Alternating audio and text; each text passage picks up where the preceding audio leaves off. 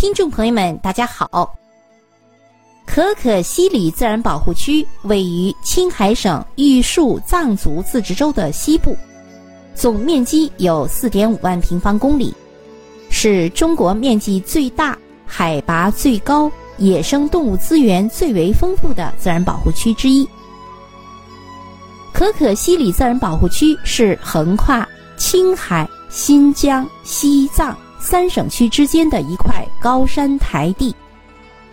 保护区的西与西藏相接，南同格尔木、唐古拉乡毗邻，北和新疆维吾尔自治区相连，东到青藏公路。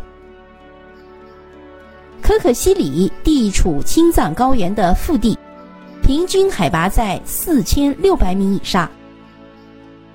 可可西里这个词来源于蒙古语，意思是。青色的山梁，可可西里这里气候严酷，自然条件恶劣，人类无法长期居住，被称为生命的禁区。然而，正是因为如此，给高原野生动物创造了得天独厚的生存条件，成为野生动物的乐园。野牦牛、藏羚羊、野驴。白唇鹿、棕熊等青藏高原上特有的野生动物，为这里增添了无限的生机。这里拥有的野生动物多达二百三十多种，其中属国家重点保护的一类、二类野生动物就有二十余种。我们许多人第一次知道可可西里，是因为这里有珍稀的。藏羚羊在可可西里，藏羚羊是当之无愧的精灵。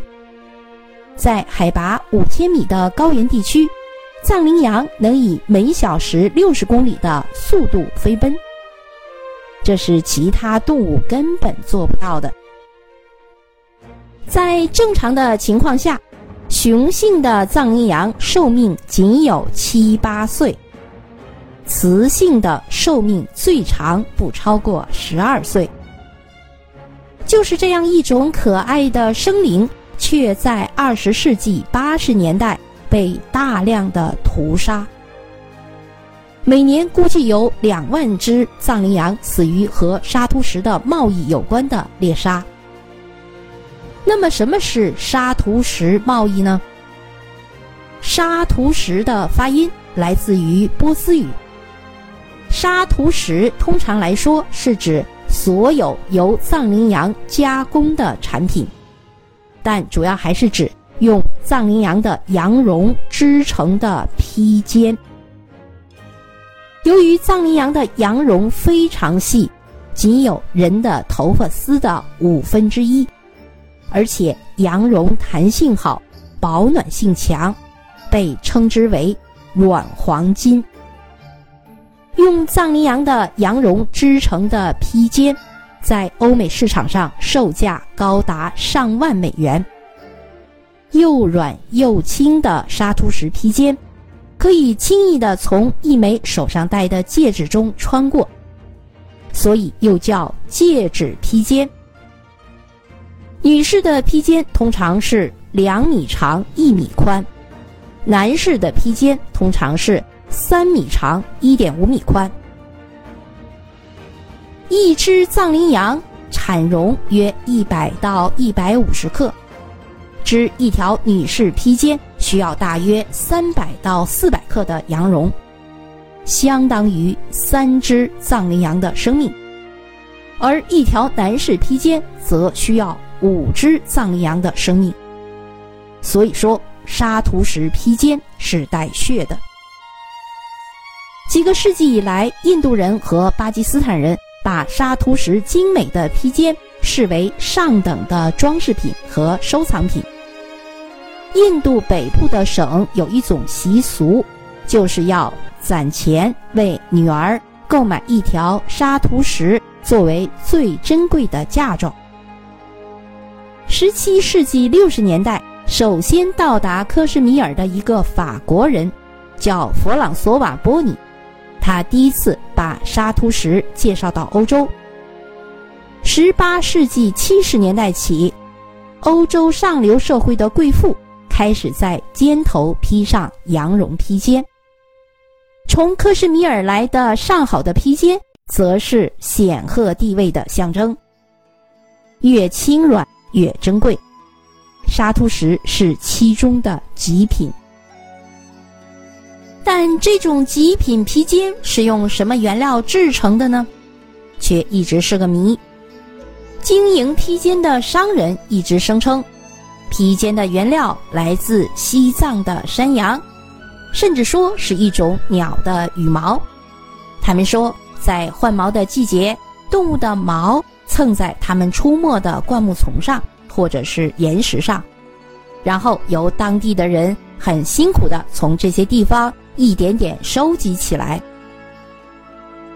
直到一九九二年，一位名叫夏勒的动物学博士，通过检测沙突石绒毛的基因，得出了结论：所有的沙突石绒毛都来自藏羚羊。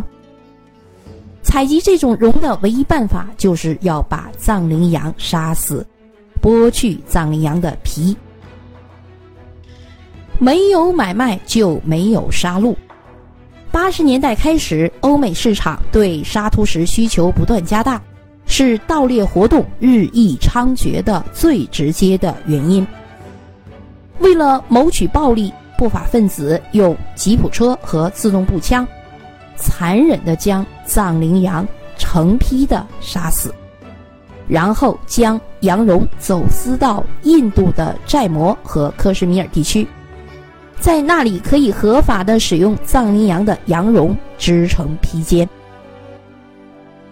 如今历经劫难的可可西里已从枪声中走向安宁，在我国严厉而有效的打击下，大规模的盗猎活动已经基本绝迹。